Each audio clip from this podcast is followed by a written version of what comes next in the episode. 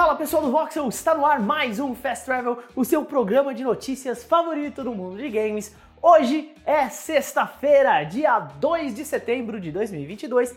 Muito bom dia para vocês e já vamos logo para as notícias do dia. Não se esqueçam, deixar o like, se inscrever no canal se você não for inscrito para dar aquela força pra gente, hein? Então, bora lá.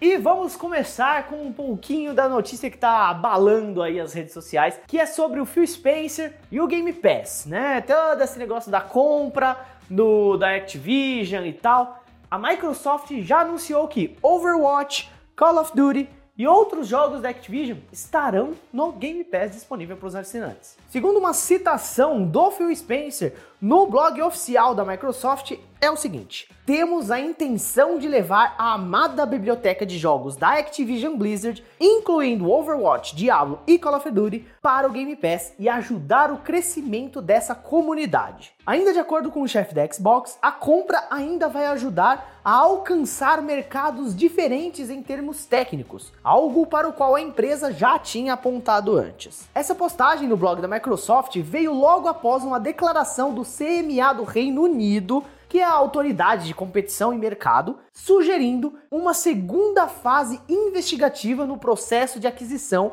e indicando uma preocupação de que a compra diminuirá substancialmente a competição na região. Embora o Phil Spencer não tenha comentado sobre esse assunto, um recente rumor sugere que a aquisição vai permitir que diversos outros títulos ganhem retrocompatibilidade nos consoles da família Xbox, Além disso, um analista especula que, se a compra for feita, o Game Pass pode ultrapassar a marca de 100 milhões de usuários.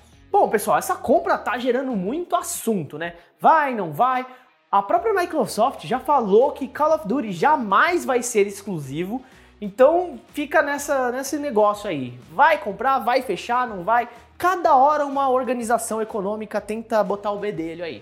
Então, só nos resta esperar para ver se vai ser aprovado mesmo. O que, é que vocês acham? Comentem aí e bora para a próxima notícia. Bom, gente, e depois de vazamentos, rumores, a Ubisoft resolveu revelar oficialmente Assassin's Creed Mirage. Nós falamos sobre ele no Fast Travel de ontem, que vai se passar em Bagdá no ano de 860 ali, mais ou menos. A revelação foi feita através de um post no Twitter, né, dizendo que Assassin's Creed Mirage é o próximo Assassin's Creed game, né? Nós mal podemos esperar para mostrar mais no dia 10 de setembro no Ubisoft Forward. É isso que fala o post. Bom, gente, e se vai ter evento, se vai ter Ubisoft Forward, vocês já podem contar que nós aqui do Voxel vamos estar ao vivo fazendo a cobertura deste evento. Então já se preparem porque no sábado, dia 10 de setembro, a partir das 3h30 da tarde, o Voxel vai fazer a transmissão do Ubisoft Forward com as principais novidades da gigante francesa. Agora, bora para a próxima notícia.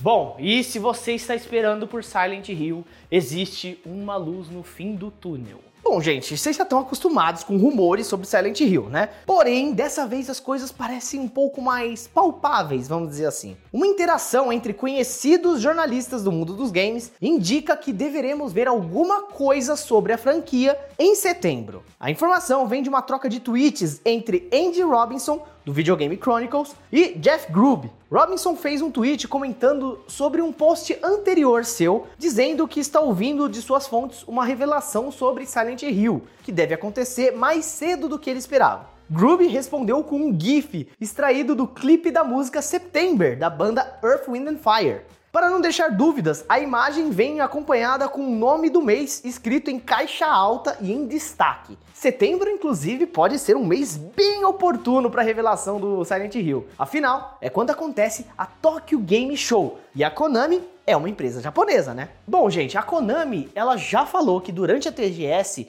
teremos algo sobre uma amada série. Então, muito se fala sobre um Silent Hill ou até mesmo Metal Gear. Vamos ter que ficar bem ligado nessa TGS aí, porque os dois são muito esperados. O que, que vocês preferem? Silent Hill, Metal Gear, os dois? Comente aí, bora conversar e por hoje é só, pessoal. Muito obrigado a vocês que estão assistindo a gente pelo YouTube e também pelo podcast Sidecast. Todos os links aqui na descrição. Eu sou o Juan, vocês podem me seguir nas redes sociais, arroba Juan Segrete, no Twitter e também no Instagram. Eu vou ficando por aqui e até a próxima.